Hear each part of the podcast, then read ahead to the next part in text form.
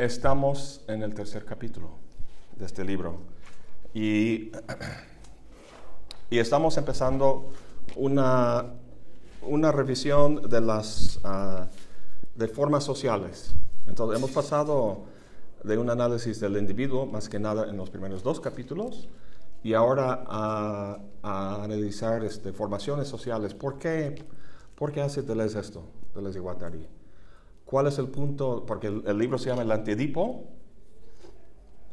¿no? El, la figura del Edipo como algo que controla y canaliza el deseo es para Deleuze y Guattari algo que sucede en... Uh, eh,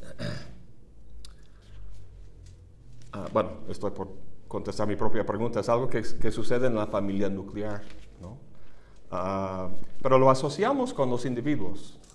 Esta cuestión de la producción, la producción deseante, todo eso, lo que hemos visto en los primeros dos capítulos, uh, lo de Freud, los paralogismos, hemos, nos hemos centrado en la cuestión del deseo del individuo. Y ahora estamos pasando a analizar formaciones sociales. ¿Cuál es el punto de, de, de, eso? ¿Por qué analizan Deleuze y, y Guattari esas formaciones sociales de la sociedad primitiva, la despótica y la capitalista. Porque en el capítulo 2 da a entender que esta cuestión de la familia tiene como, no quiero decir como fondo o como fundamento, pero sí como línea el hecho de la producción social y cómo la producción social este, permea en la producción deseante. Y en este sentido el régimen eh, del Edipo no tiene, tiene que ver con la familia, pero también tiene que ver de cierta manera con una cuestión este, social. Exactamente. Uh, mi marcador. A ver.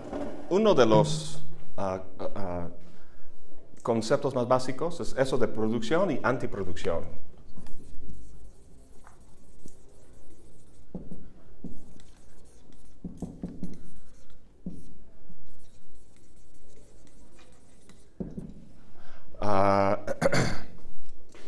Que constituyen, como vimos en el primer capítulo, las primeras dos síntesis, las primeras dos síntesis, la de ah, la producción y ah, la antiproducción. La antiproducción consiste en la en el contexto del primer capítulo de la, eh, de la creación del, del inconsciente, de la memoria. Eh, pero una de las tesis básicas de este libro es que esa dinámica, y es, importante entender esa dinámica, ah, es algo que se encuentra en muchos niveles de la, de la, de la realidad. Ah, la psíquica, la biológica, la física, la social, sin duda. Entonces, en esa primera síntesis, lo que tenemos ah, es el proceso de hacer conexiones, es la síntesis de la conexión, ¿no? Conectando máquinas con flujos, labios, bocas con senos, así para utilizar el, ejemplo favorito de Leslie Guattari. Ah, si lo único que, que, hubiera fuera eh, esta primera síntesis, esa de la, de la conexión, conexión, de la descarga, habría, ah, existiría una una, una, situación, bueno, dependiendo del nivel, pero si estamos hablando de un nivel psíquico, psicológico, existiría este, eternamente esta condición que Freud llama ah, la perversidad polimórfica, donde,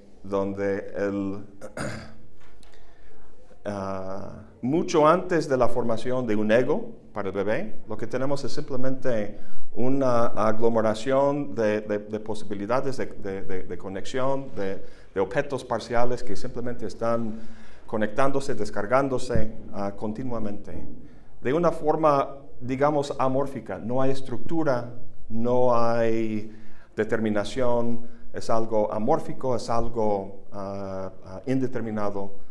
Y entonces, para que haya estructura, para que haya el ego, para que podamos distinguir nosotros como un ente psicológico de otros entes, para que haya formaciones sociales como el capitalismo o el comunismo, el despotismo, ah, ese, este flujo, ¿no? ese, ese, ese, flujo germinativo, como lo llama aquí en el tercer capítulo, ah, tiene que ah, determinarse, canalizarse. entonces es por eso que se llama antiproducción, parar el flujo, así como se hace en el campo con los, con los canales, tomando agua de un río así torrencial y canalizándolo para diferentes, este, diferentes productos, diferentes ah, ah, ah, efectos. Entonces, esto puede hacerse de diversas formas y lo hemos visto ya a nivel psíquico del individuo y ahora lo vamos a, lo vamos a ver en el campo social. Precisamente como comentó Aaron, porque la hipótesis, una de las hipótesis centrales de los autores es que esta, esa represión, o lo, que también podemos llamar antiproducción a nivel psíquico, es algo determinado por estructuras sociales. Algo determinado por estructuras sociales. Ah, entonces es uh, menester uh, analizarlos así cuidadosamente. Y vimos que van a analizar tres, la primitiva o salvaje, la despótica y la capitalista. Y la vez pasada vimos, hicimos una primera aproximación a, estas... bueno, recuerda que no está, eso no es una historia, el tercer capítulo no es una historia de las, de las sociedades. Lo que vemos aquí son tres tipos ah, generales eh, ah, que podrían, ah, uno podría, de, hecho hoy, hoy, en la despótica vamos a hablar del, Corea del Norte y Kim Jong-un, hay ciertas cosas que simplemente saltan a la vista al leer lo que dice sobre el Estado despótico. Ah, entonces, hoy en día hay, hay ciertos estados que, que, encarnan perfectamente bien estos, uh, ciertos de estos tipos. Um, pero bueno, vimos en la última sesión que, bueno, tenemos el, la, la primitiva, la despótica y la capitalista.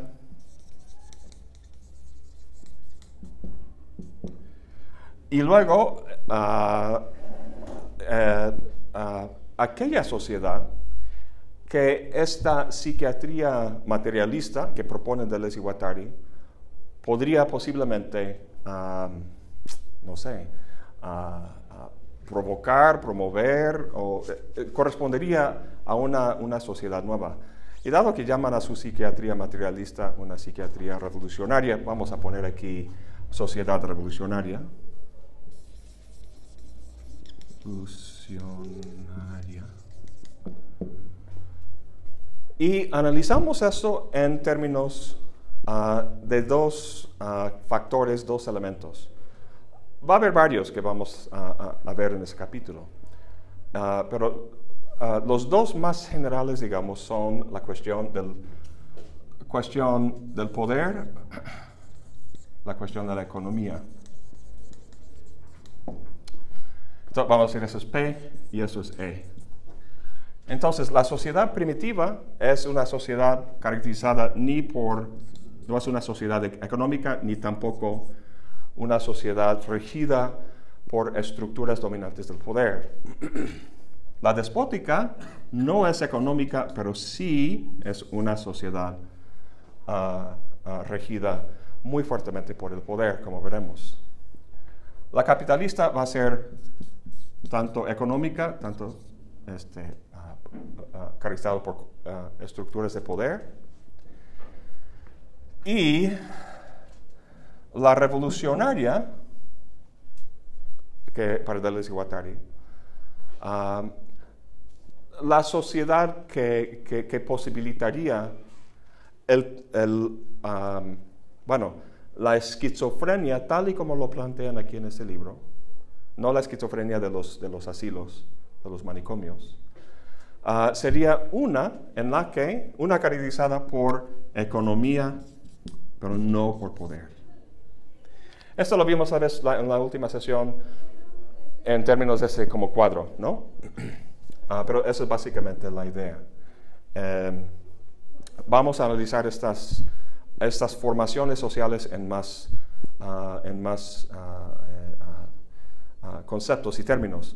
Pero esos son los básicos. entonces, vamos a, vamos a la lectura, a ver la, la sociedad primitiva. Em,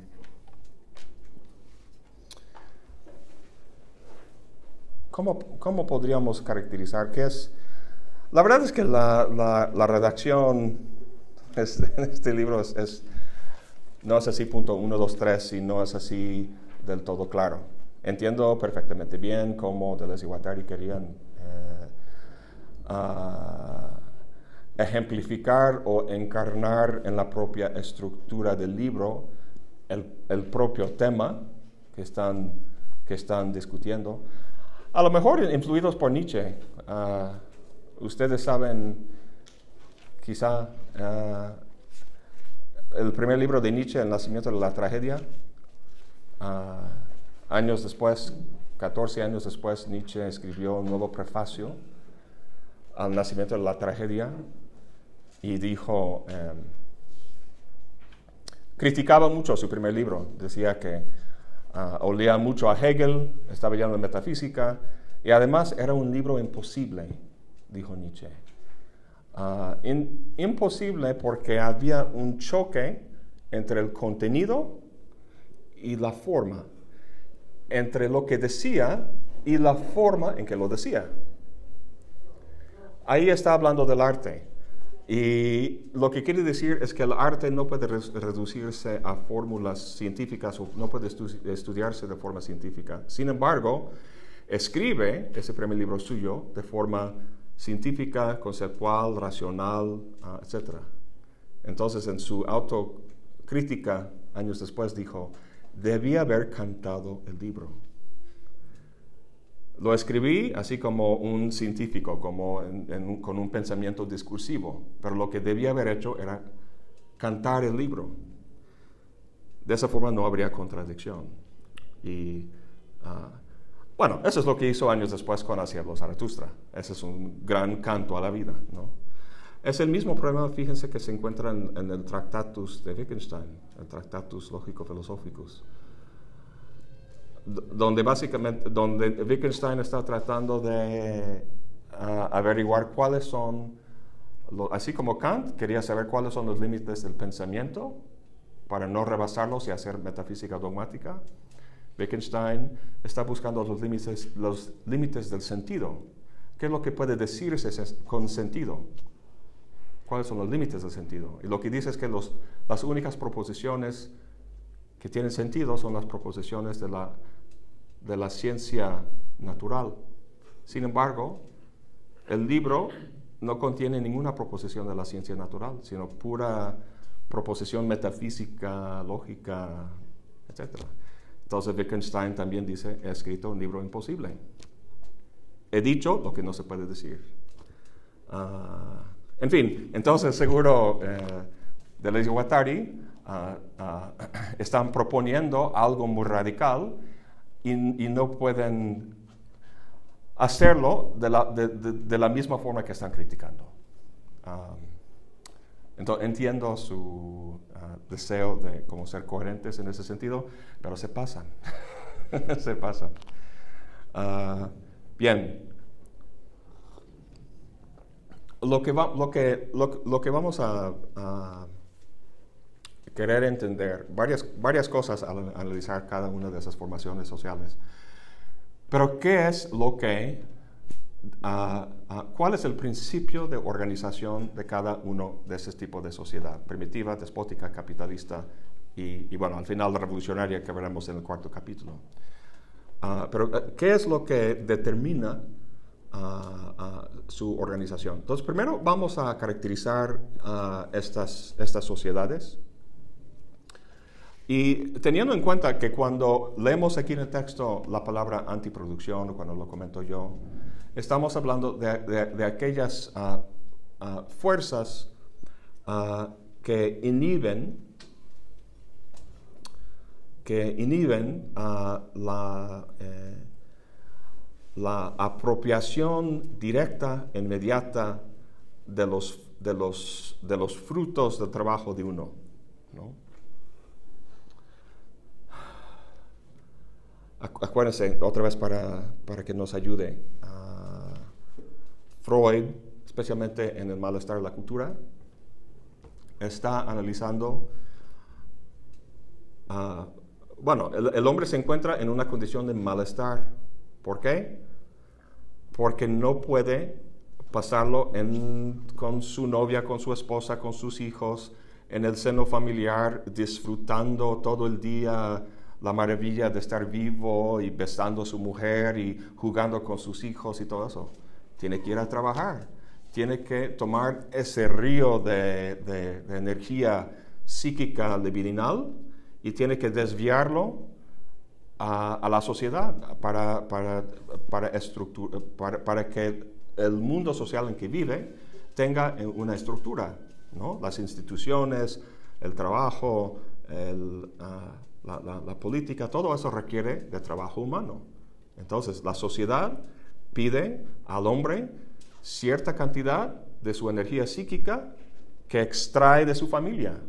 Y muchas veces esa cantidad es exorbitante y es más de lo que puede este, el hombre. Entonces se, se siente mal pues, ¿cómo lidiar con eso? ¿Cómo, ¿Cómo salir de eso? Pues fantasía, religión, drogas, eh, hay, hay, muchas salidas que comenta Freud. Y una de ellas es la psicosis, volverse loco. No puede con todo. En, entonces, de eso estamos hablando, ¿no? La, la antiproducción son los mecanismos, las estrategias, y vamos a ver tres en especial, hoy dos, los de la primitiva y la despótica, que, que, que, bloquean ese, esta apropiación directa ¿no? uh, de la, uh, del deseo de los frutos del trabajo. Bien, entonces, en la sociedad primitiva, una de las formas principales en las que, la forma principal en la que la antiproducción funciona es en términos de las relaciones de parentesco.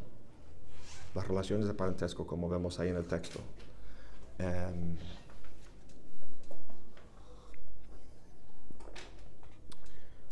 en el capitalismo, las, las, relaciones de parentesco se limitan a la familia nuclear.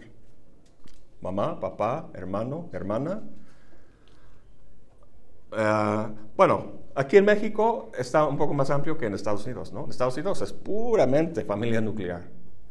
Y aquí la familia es más extendida, ¿no? Están unos primos o tíos o tías que viven en el, mismo ámbito. Pero en la sociedad primitiva era mucho, mucho más extenso. Uh, casi al punto donde, no existía uh, una sola familia uh, única y reconocible, sino que los lazos eran mucho más amplios. Ah, coextensivos con el campo social en general. Entonces, la, uh, uh, lo, lo, que determina las, las, relaciones de parentesco en, el, en la sociedad primitiva no es solamente el, el, el, vínculo con mamá o papá o hermano, sino con una familia muy, muy extensa que va muchas ¿cómo se diría? Pasos, así como, ¿cómo, cómo se dice en español cuando tienes tu, primo, pero luego eh, los, los, primos que siguen, pero que no son directamente primos? La familia política. Ah, pero eso tiene que ver con matrimonio. Sí, me refiero... Me refiero Ajá. Eso, sí, sí, sí, sí. Eso siempre me ha costado mucho, mucho trabajo. Primos, primero, segundo y, en fin. um, entonces, a lo que voy es que lo que encontramos en la sociedad primitiva es una, la línea que divide la familia de la sociedad es mucho más borrosa que en el capitalismo en un lugar como Estados Unidos. Está muy, muy marcado allá.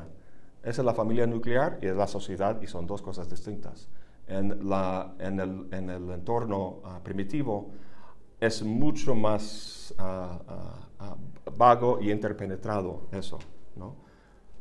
O sea, lo que es la reproducción social, eh, la, la, reproducción sexual en la familia, está íntimamente vinculado con la producción social en la sociedad. Todos hemos visto, o no sé si conozcamos casos donde, pero seguramente en películas, ¿no? Hemos visto que una, un, joven quiere casarse con X persona porque le ama y sus papás dicen, no, no, no, vas a casar con este. Esa es la mentalidad primitiva, ¿no? El matrimonio en la sociedad primitiva no tiene nada que ver con el amor entre dos personas que quieren hacer un proyecto de vida y tener una familia y, todo eso. Más bien, el matrimonio es un evento social, donde el orden social incide y rige no solamente la selección del, esposo, sino ah, su vinculación con el resto de la sociedad. El punto del matrimonio en la sociedad primitiva es para consolidar linajes y alianzas con otros grupos. Esto aumenta el prestigio y el lugar de la familia en la sociedad. Ese es el punto del matrimonio. Pero ese primitivismo entonces perduró hasta el siglo XX. Sí, mucho, mucho tiempo. Ah, bueno, hasta lo diría con las familias reales que gobernaban Europa hasta antes de la Segunda o Primera Guerra Mundial. Sí. Sin, sin, duda en la realeza, ¿no? Uno se casa este, con la hija del X rey de otro país para precisamente hacer una, una alianza, ¿no? Y, y, sí, no es, no es hasta el siglo, siglo XX donde eso empieza a, desmoronarse, porque todavía, ah, especialmente los aunque no, aunque no estemos hablando de sociedades primitivas, así como sea aquí en México o en Estados Unidos en el siglo XIX, todavía es, es, es, es una influencia fuerte, eso de, de, casarse ah, para consolidar el, el, lugar, la posición, la reputación y el prestigio de la, de la familia. ¿no? Em, entonces, el punto es que dada esa relación más íntima entre la familia y la sociedad en, el contexto primitivo, el, tabú contra el incesto tiene un sentido muy, muy distinto. Uh, acuérdense que ese es el tema, tema principal del libro, el antiedipo. Y, y, y este, prohibición contra uh, pues, relaciones sexuales, amorosas, lo que quieran, dentro de la, de la, de la, de la familia, con miembros de la familia. Uh, bueno, si era permitido, este, solo no entre hijos y padres, ¿no? Y hermanos. ¿En o sea, en primos sí era permitido. Había primos que se casaban. ¿En qué contexto? Pues, por ejemplo, este, en todo el siglo de oro español, entre los primos se casan así como... Pero no puedes con un hijo o con un hermano.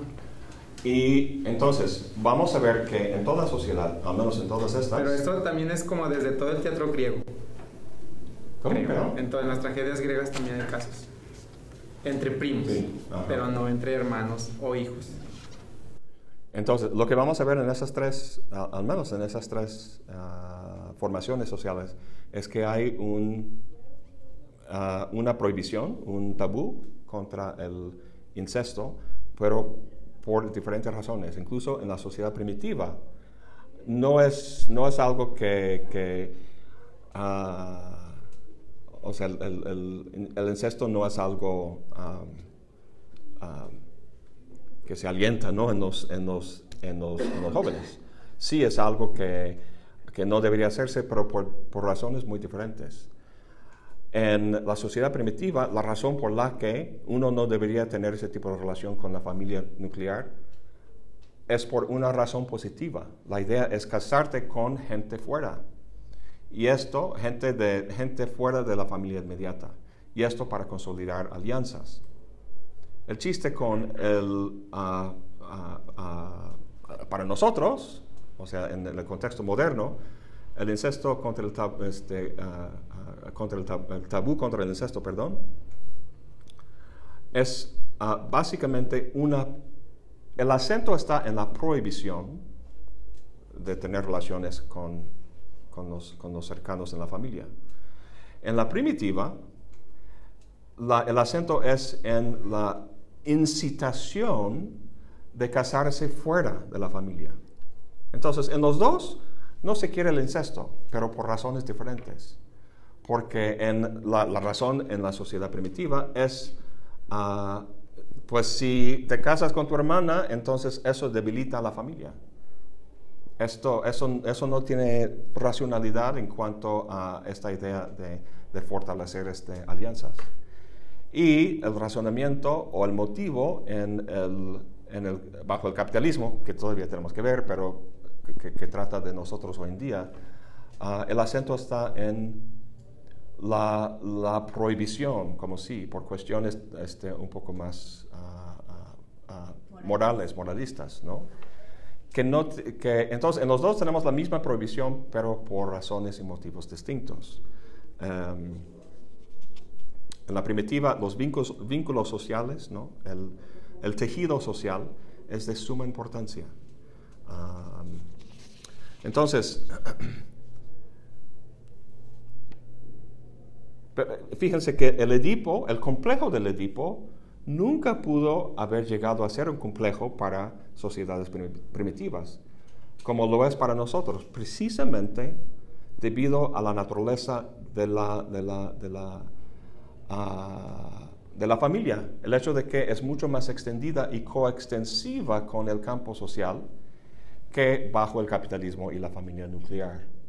Entonces puede convertirse en complejo debido precisamente a que ha habido una, división tan tajante entre la, familia nuclear y la, sociedad. Y eso no se da en la sociedad primitiva.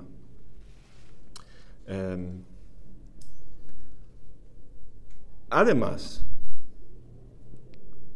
además, em, bueno, en la sociedad capitalista, esa prohibición ah, básicamente tiene que ver con el sexo, con la familia, esas cuestiones. eso es lo que entendemos por el incesto. Pero en las sociedades primitivas encontramos exactamente exactamente el mismo tipo de imperativo con respecto a la producción social.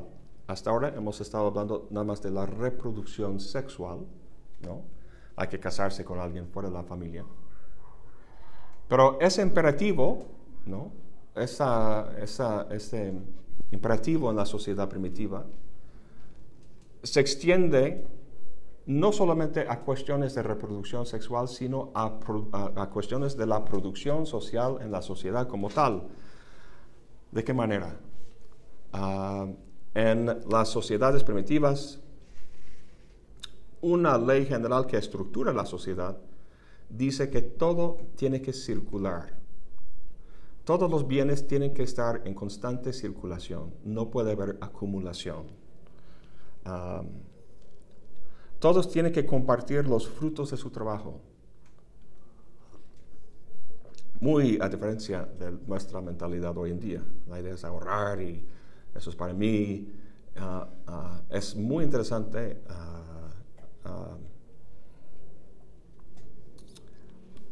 este análisis de las sociedades primitivas en términos de, bueno, lo, lo que vamos a ver con las tres formas sociales son aquellos factores que mantienen la estructura de esta formación social.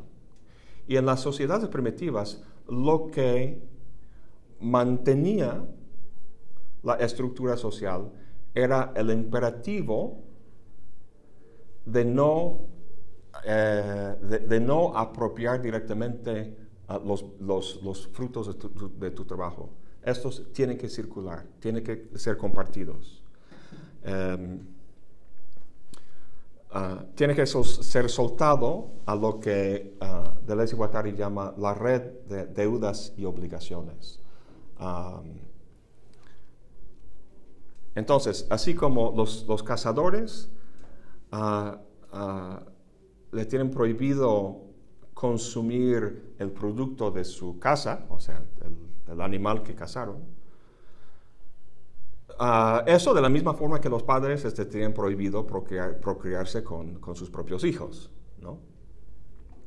Ah, eso es algo muy curioso. encontramos el si nos fijamos en el tabú contra el incesto, tiene una estructura formal que se encuentra no solamente en la familia acerca de la reproducción social, no tener sexo con tu hermana o tu, madre, sino que busques fuera de la familia. Esto en cuestión de la reproducción sexual, pero en la producción social, en sociedad, encontramos el mismo imperativo no tomes para ti el fruto de tu trabajo. Tiene que compartirse, tiene que ir fuera de la familia, tiene que circular en la sociedad. Em, cosa que nos parece extraño, sin duda. Ah,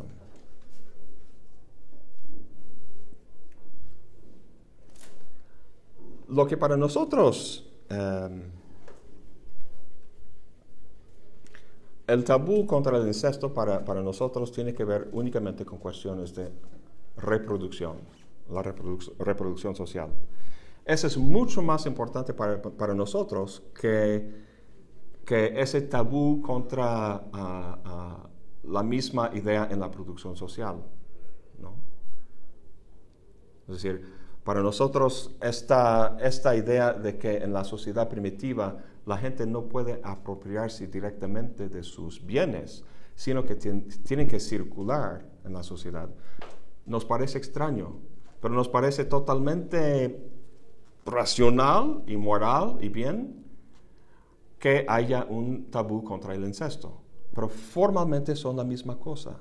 Entonces, ¿por qué para nosotros parece tan extraño eso de que deberían circular los bienes en cuanto a, la producción social, pero que en la reproducción social no.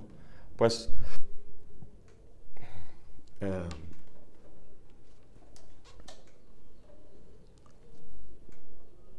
porque vivimos en una, sociedad capitalista, fíjense.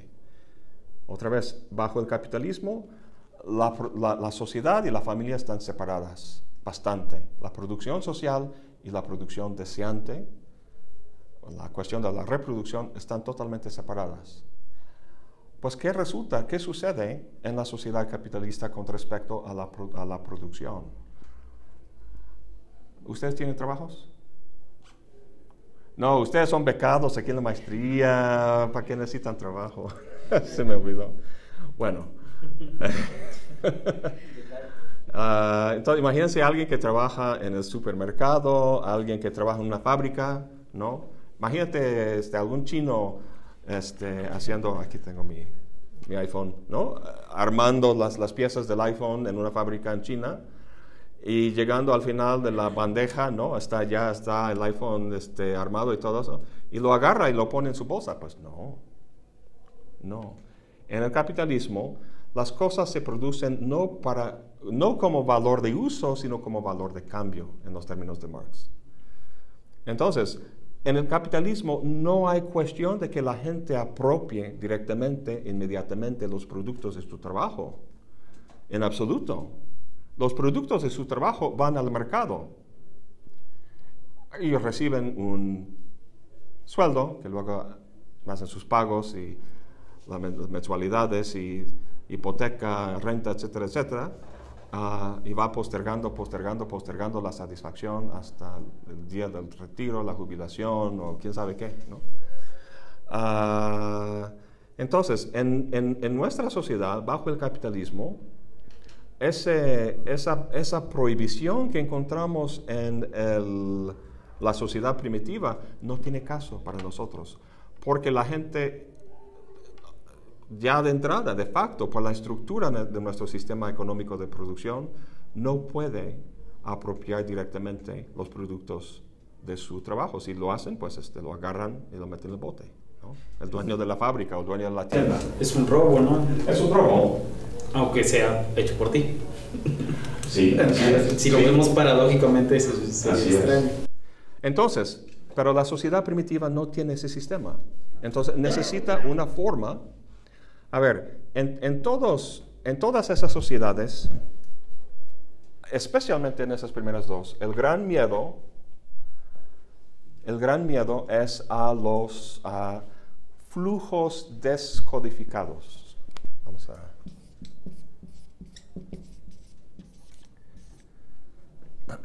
de o des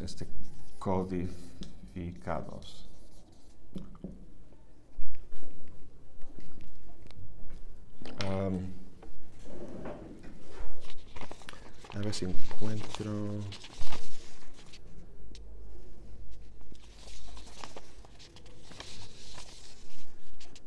Hay una, hay una cita al respecto. Eh,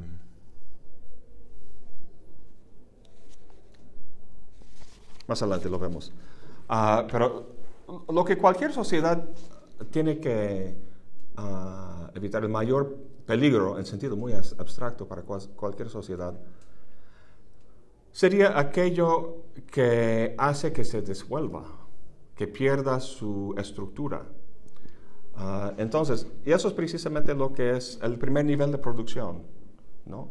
Flujos Pero yo tengo así como una duda porque en lo que yo imagino, en lo que sé eh, que es una sociedad primitiva, eh, puedo coincidir con que no hay un interés económico, pero sí de poder, porque veo hasta de lo que tengo referencia que siempre los que comen primero son unos ¿Me explico? Y comen las mejores partes.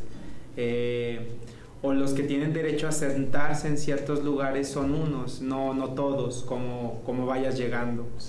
Entonces creo que hay jerarquías, este, aunque no sean tan marcadas, desde lo que imagino, desde lo que sé que es una sociedad primitiva.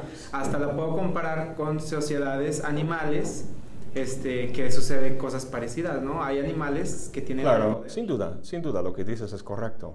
Ah, lo que quiere decir es que el poder está difuso, está, está, no está concentrado en una sola persona. En la sociedad despótica, el déspota, por ejemplo, Corea del Norte, Kim Jong-un, todo el poder está en su persona. Ah, en una sociedad primitiva está difusa, hay centros de poder, pero están en una relación entre sí ah, que hace que no haya una dominación total.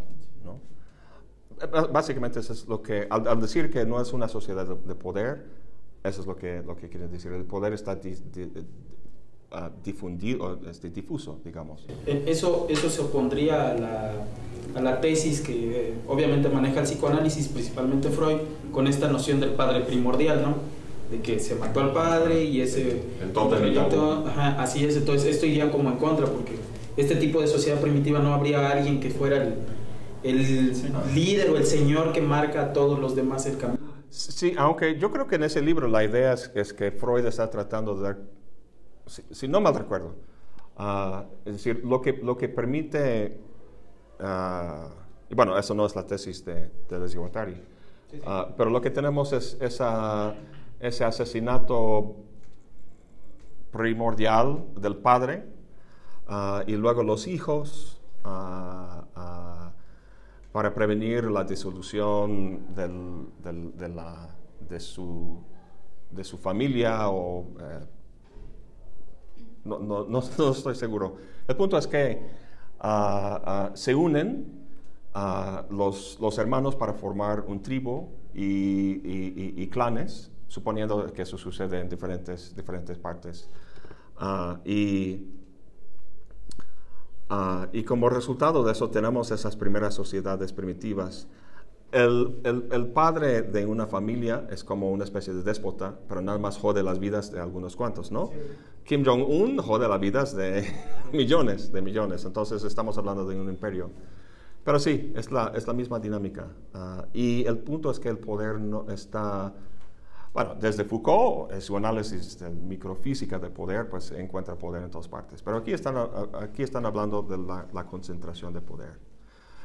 El, punto uh, fundamental de organización de la sociedad no es a través de uh, estructuras de dominación por el poder político que uno tiene sobre otro. Y eso precisamente es la, eh, ah, es la razón tras esa idea de la circulación de los bienes, ¿no?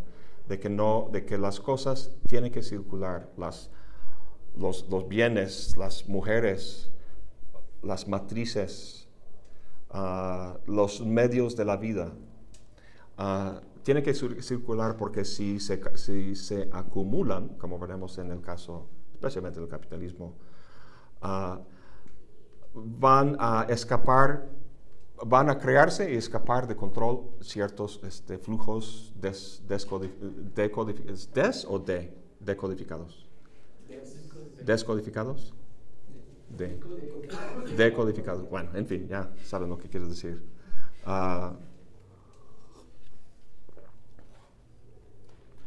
si, uh, entonces, si hay, círculos, si hay circulación de, de, de, bienes, uh, ahorita vamos a leer sobre un, una, un rito uh, que en inglés se llama potlatch, característico de, sociedades primitivas, de nativos en el noroeste y en Canadá, en Estados Unidos y Canadá, Ah, que, que, habla de la, destrucción de bienes, el, regalar bienes, uh, todo con el fin de que todo esté circulando y nadie quede con salud, nadie quede con uh, un, poder acumulado que podría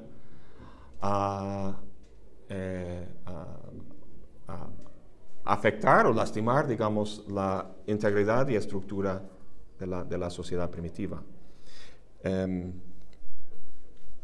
entonces, nada más para terminar este, ah, esta cuestión de la diferencia entre la primitiva y, la, nuestra hoy en día, con respecto a ese tabú contra el incesto, para nosotros es, algo que se centra únicamente en cuestiones de sexo y la familia, dado que en el campo ah, social de producción ya está arreglado esta, esta, no hace falta una prohibición o tabú en el campo social, porque en el campo social, en la producción social, no existe esa, este consumo o apropiación directa de los productos del trabajo de uno, debido a la estructura económica de producción que, se tiene bajo el capitalismo.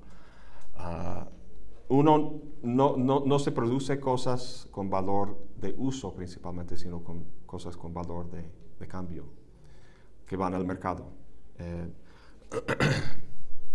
entonces, en el sistema primitivo, las fuerzas de antiproducción tienen que lograr o asegurar algo que bajo el sistema capitalista se, se logra de forma eh, ya de entrada, ¿no? debido a la estructura económica. Ah,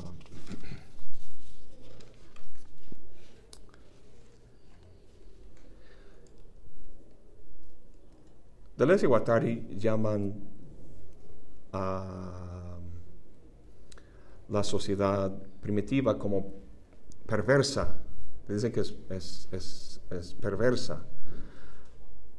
Precisamente porque ah, las, fuerzas de antiproducción, que son ah, los Ah, son dos, dos, cosas principalmente que todavía no llegamos a ellos. Las relaciones de parentesco, que van a ser filiaciones y alianzas. Y otra cosa es un sistema de representación, ¿no? lo que ellos llaman un sistema de crueldad. Ah, pero el, punto aquí es que en la sociedad primitiva eh, hay una ah, prohibición a través de diferentes mecanismos que hacen que la gente no puede apropiar directamente los frutos de su trabajo.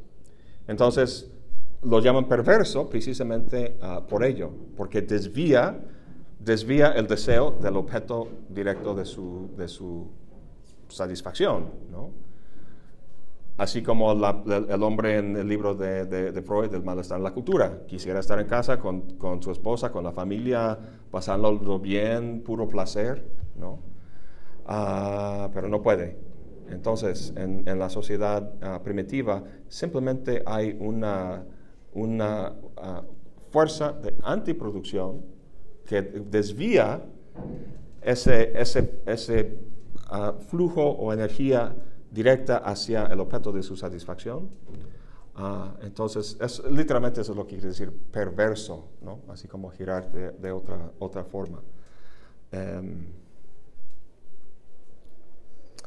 Em, esta relación entre el deseo y el objeto de su satisfacción tiene que ser mediada por las leyes de la organización social primitiva. Em, entonces, no sé si captaron ah, lo que quiere decir sobre las, las filiaciones y alianzas. La, o sea, concretamente la forma en que esta antiproducción se lleva a cabo la forma en que el deseo es desviado del objeto directo de su satisfacción, es a través de un sistema de, de parentesco ah, que tiene que ver con alianzas y filiaciones. ¿Qué es una filiación? Hay, dos formas básicas en las que la gente tiene relaciones con otras personas en, el, mundo, aquí, en el contexto de la sociedad primitiva. Filiación, fil, filia, tiene que ver con hijo. Es la, la, filiación, es la, ah, la descendencia vertical, ¿no? De entre padre e hijo, padre e hijo, padre e hijo, que forma un linaje. Entonces cada familia tiene su linaje. Y eh, que tiene que ver con cuestiones biológicas de sangre y de padre, hijo, padre, hijo. Ah, y están luego las alianzas, que son no verticales, sino horizontales o laterales, que tienen que ver con relaciones que se establecen, ah, así como en el Tautan entre los hermanos, los primos, la familia extendida se unen para ah, hacer alianzas y formar clanes o tribus. Em, Lo interesante de este libro y, y bueno, de este capítulo, ah,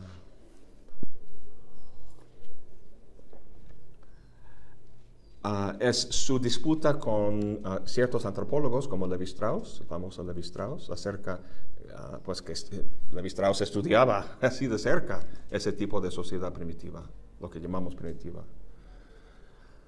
Ah, y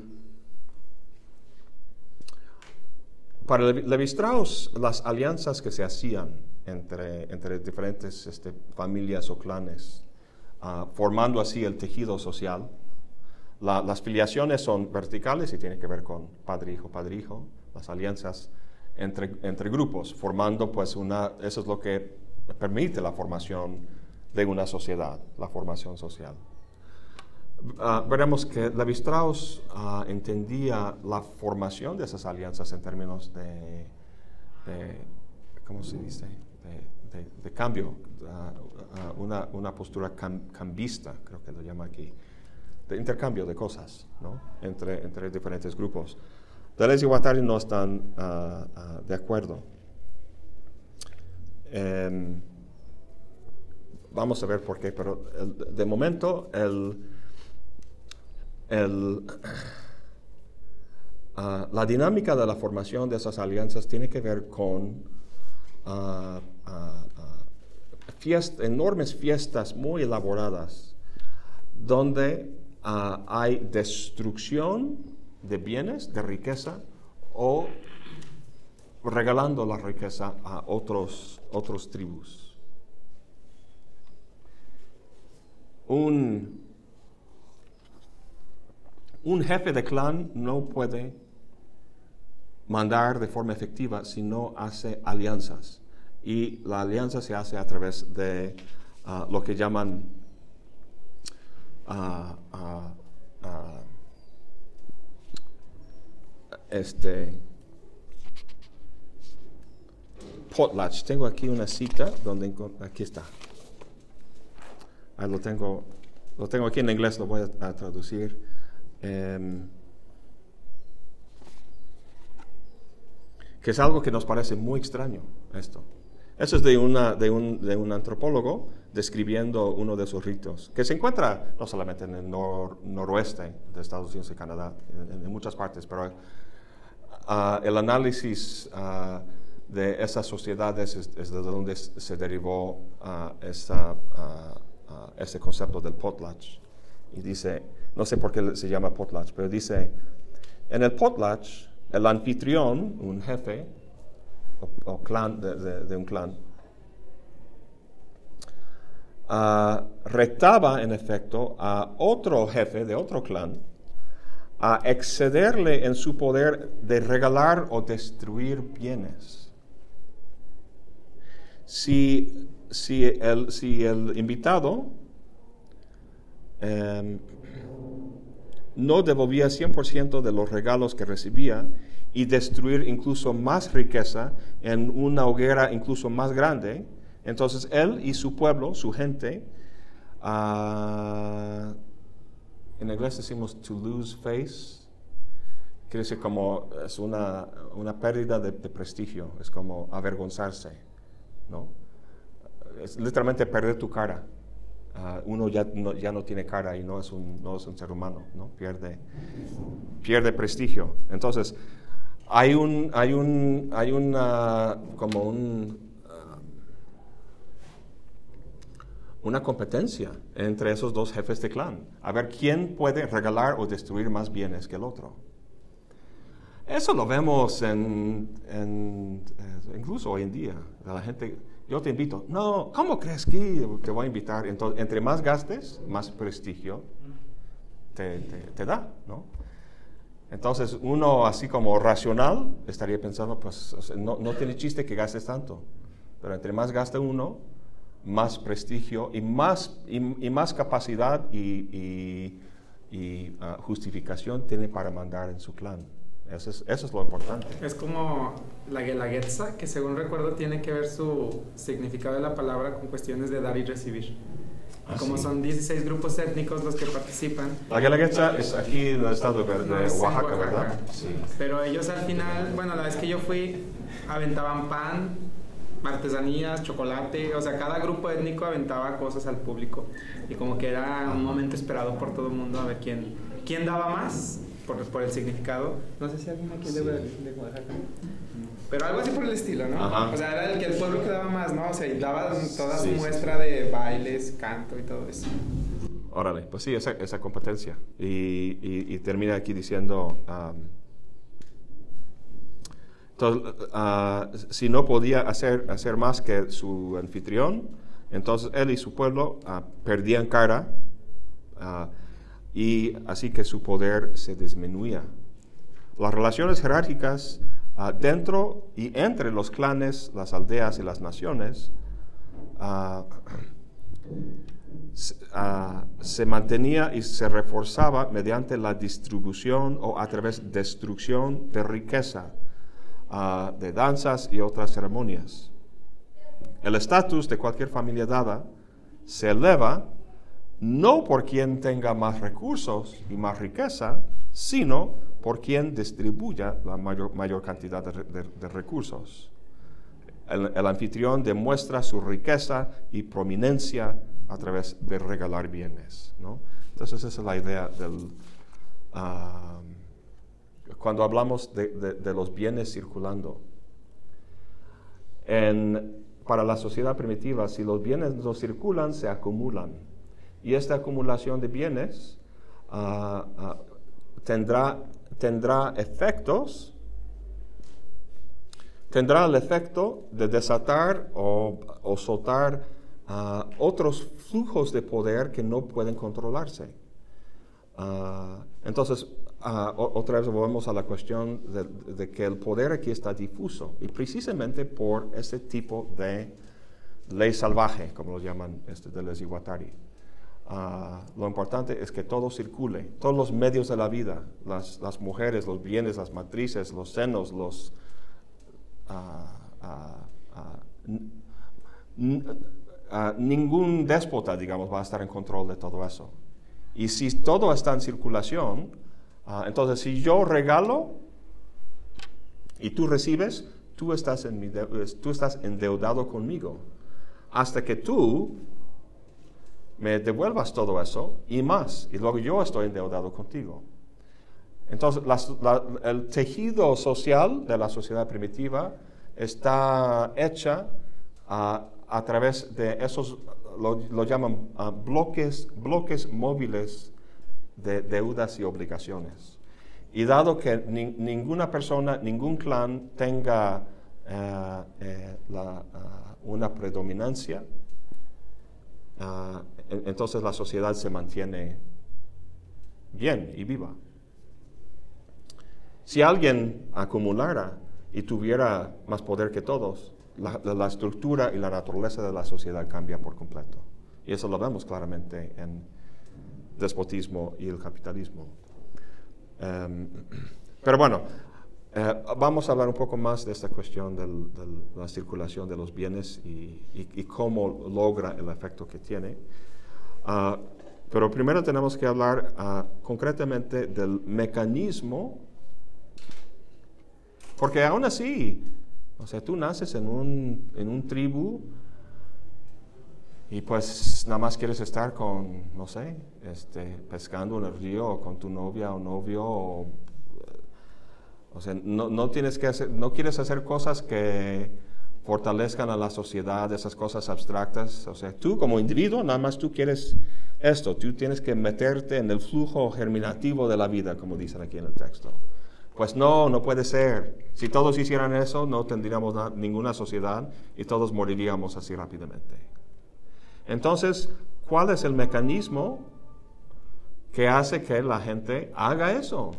Vaya al trabajo, postergue sus, eh, la gratificación de deseo, etcétera, etcétera. Bueno, estamos hablando del capitalismo, pero ah, ah, en este ejemplo, pero estamos con el sistema este, primitivo, eh, el mecanismo concreto de, canalizar ese deseo, esa producción deseante, que nada más quiere enchufarse con el flujo germinativo, es a través de un sistema de inscripción, un sistema de inscripción, que Deleuze y Guattari caracterizan como un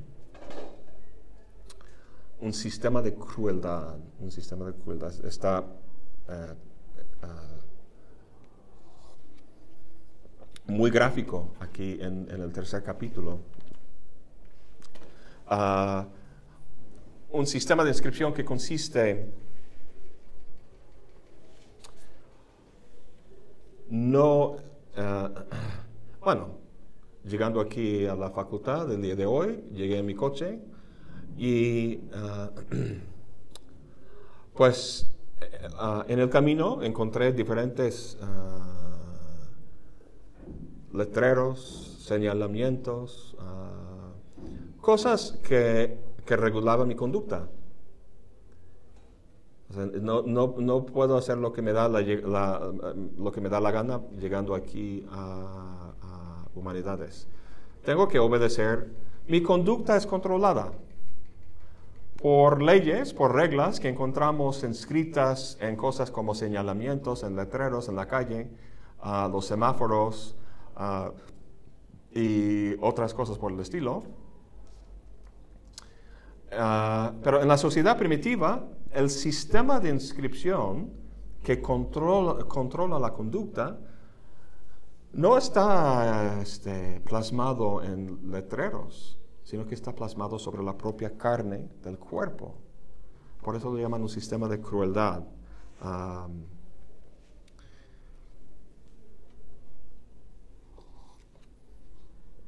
¿Por qué tiene que ser tan... Ah, todos hemos visto este, fotos o documentales de,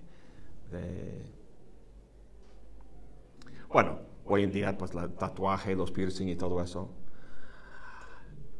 nada que ver con la sociedad primitiva. O sea, lo que sí nosotros ah, ah, hoy en día hay, hay gente que, que, pues, no es mutilación, pero ah, desde los tatuajes hasta los piercings, e incluso hay gente, han visto esa gente como que se cuelga de su espalda, la carne de su espalda y con algún aparato que así como si fueran una carne en una carnicería, colgada, ¿no? En una, es un gran trozo de carne su cuerpo y lo, entonces la gente experimenta con esos estados extremos, límites y tal y cual. Pero no por, en, absoluto no por las mismas razones que la sociedad primitiva. Hemos visto fotos y, documentales donde, donde se encuentra a, gente eh, eh, con, esa, con su cuerpo marcado. Ah, o sea, el sistema de inscripción escribe ah, sobre la propia, ah, el propio cuerpo, la carne misma. Porque la tentación de la apropiación directa de los medios de la vida, del flujo germinativo, es tan fuerte y la necesidad de obedecer a la, al orden social es, tan, es también tan fuerte que es necesario escribir sobre la propia carne, la propia carne. Ah, hay en, los otros, las otras dos formaciones sociales ya platicamos del, capitalismo, cómo la estructura capital hace que no puede haber ah, apropiación directa de los, de los frutos del trabajo. En la sociedad primitiva eso no existe, entonces los medios tienen que ser incluso más extremos. Y el medio consiste en en esta marcar directamente la, la, carne del cuerpo. En la página 195 eh, hay un ejemplo de esto.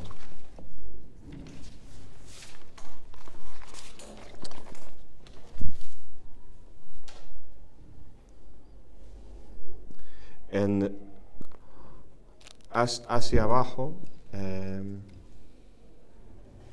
están aquí citando a un, eh, citando a un antropólogo que escribe un artículo en el uh, jornada, eh, la, la, revista de la Sociedad Africanista, y dice, para que la transformación de la muchacha, y aquí eh, se está este, marcando el propio cuerpo de la muchacha, para que la transformación de la muchacha sea plenamente efectiva, es preciso que se realice un contacto directo entre el vientre de esta, por una parte, y la, calabaza y los signos inscritos sobre ella, por otra. Es preciso que la muchacha se impregne físicamente de los signos de la procreación y se los incorpore. La significación de los ideogramas nunca es enseñada a las, a las muchachas durante su iniciación. Eso es importante. la escritura, el sistema de inscripción no es algo así como yo puedo leer un señalamiento en la, en la calle y me, da información, uh, ese sistema de crueldad, como lo llaman, es, es, escribir sobre el propio cuerpo, no está transmitiendo un mensaje. La, muchacha no lee su cuerpo para ver indicaciones de qué es lo que debería hacer. El punto es otro. Vamos a, seguir. Uh, la significación de los ideogramas nunca es enseñada a las muchachas durante su iniciación el signo actúa por, el signo actúa por su inscripción en el cuerpo. La inscripción de una marca en el cuerpo no solo tiene, tiene aquí valor de mensaje, sino que es un instrumento de acción que actúa sobre el mismo cuerpo. Los signos dominan las, dominan las cosas que significan y el artesano de los signos, en vez de ser un simple imitador, realiza una obra que recuerda la obra divina. Eh, bueno, sigue, sigue hablando y, la siguiente página llega a llamarlo un teatro de la crueldad. Pero aquí el, el em, lo que están ah, realizando aquí es que, es que, están ah, haciendo una alianza entre dos familias, dos clanes, ¿no? a través de la muchacha que va con el muchacho del otro clan. Entonces, lo que posibilita esa, esta unión no es amor en absoluto. Lo que ellos sienten, este, sientan es, totalmente irrelevante. Ah, lo relevante aquí es que se le asigne, bueno, más bien que sus órganos reproductivos, su matriz y otras partes de su cuerpo, eso es lo que es marcado. Y lo que el chamán, ah, la, gente que está presidiendo la ceremonia están haciendo es que están, están ah, asignando, digamos, esos órganos en su lugar en la sociedad. La, em, están literalmente tomando sus órganos reproductivos y están asignándoles un lugar en la sociedad. Em, entonces, la, inscripción aquí, más que un símbolo, es como un índice. Si nos fijamos en esa ah, relación tripartita entre ah, diferentes las diferentes formas en que un signo puede ah, relacionarse con un objeto, se puede hacerse de forma simbólica, indexical o icónica. Entonces, para nosotros, lo que vemos en la calle y lo que regula nuestra conducta son signos simbólicos que, interpretamos. Aquí el signo es, más bien indexical. Ah, un dedo es un signo indexical porque físicamente está relacionado con el objeto que está señalando. Ah, ellos no dicen eso, es, digamos, mi forma de, explicar lo que, lo que está pasando con ese tipo de inscripción. No es simbólico transmisión de información, sino que es algo que ah, encarna a través de, la, ah, la, marcación directa sobre los, las partes del cuerpo que tiene que ver con esos órganos, su relación con la sociedad. En la sociedad primitiva, los órganos son, la colectividad es el dueño de los órganos. La colectividad, simple y sencillamente. Eso es lo que quiere decir ah, cuando habla del socius.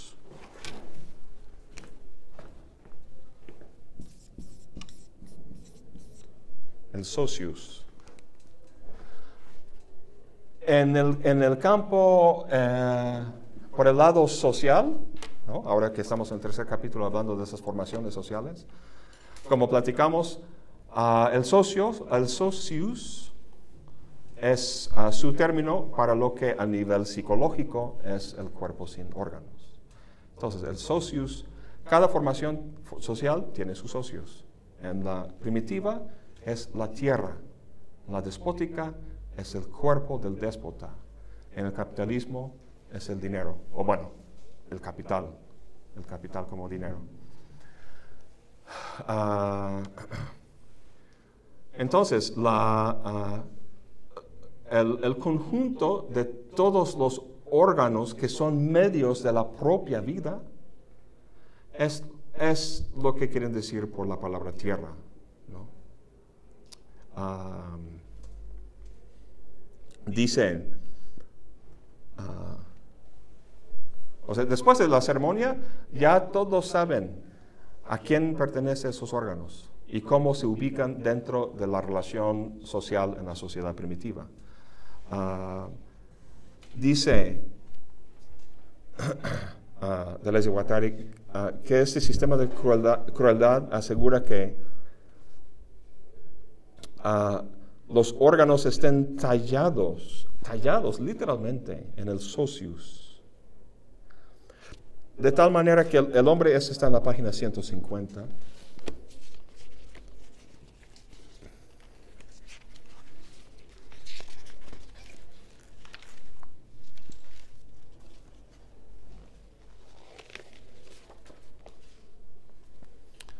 Ahí casi en medio. Dice pues, es, ah, pues, es un acto de fundación mediante el cual el hombre, el hombre deja de ser, aquí estamos hablando de al, tener el cuerpo marcado por esa inscripción, los, el cuerpo está vinculándose con la propia tierra y el conjunto de, ah, o sea, ah, el, el, conjunto de todos los individuos de la sociedad tallados de esa forma forman un solo organismo.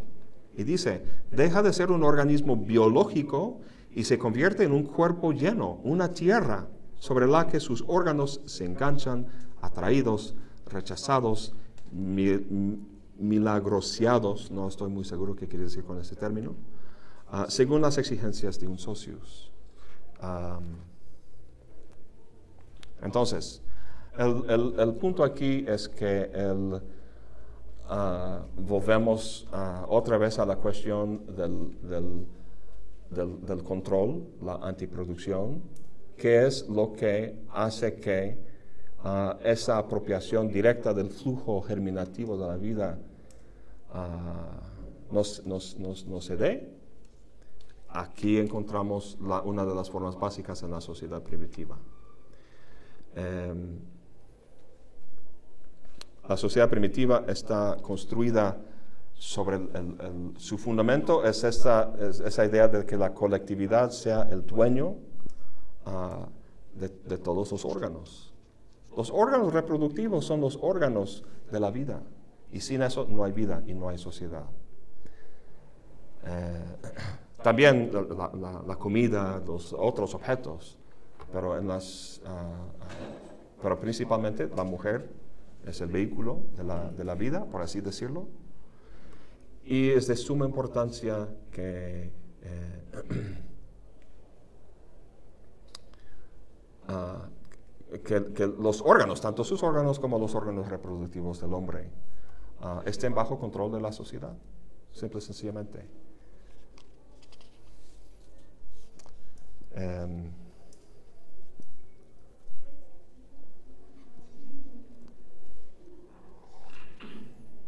vamos a tomar un descanso. Son casi las cinco y media. ¿No? un descanso y volvemos a, platicar un poco más de eso y luego pasamos a la sociedad despótica y ver las cosas en común y las diferencias entre los dos.